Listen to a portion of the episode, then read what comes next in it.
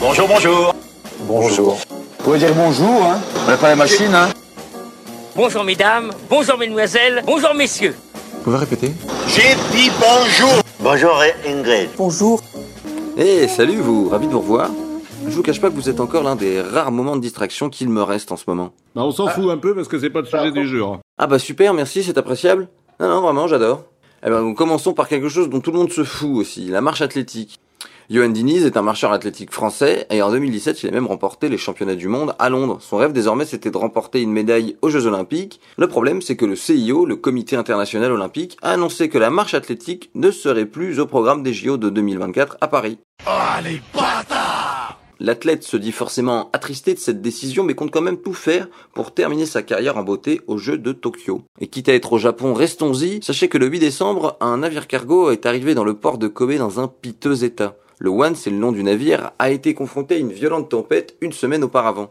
Si violente qu'elle a perdu plus de 1800 conteneurs en mer. Et les conteneurs qui sont encore sur le bateau, très honnêtement, on dirait un tas de Lego un peu bancal. Regardez ça, elle est niquée, elle est complètement niquée. Je vous invite à aller voir la photo, c'est bien de pouvoir illustrer avec une image. Bon, allez, retournons en France. Vous savez maintenant que ça fait trois ans que nous avons perdu notre idole nationale Johnny Hallyday. Mais les messes en son hommage, elles continuent. La dernière s'est déroulée le 9 décembre à l'église de la Madeleine à Paris. Et même trois ans plus tard, les fans restent tout à fait inconsolables. L'émotion est toujours là. C'est, euh, faut pas oublier que ça, reste, frais quand même. C'est trois ans, c'est long, mais c'est court à la fois.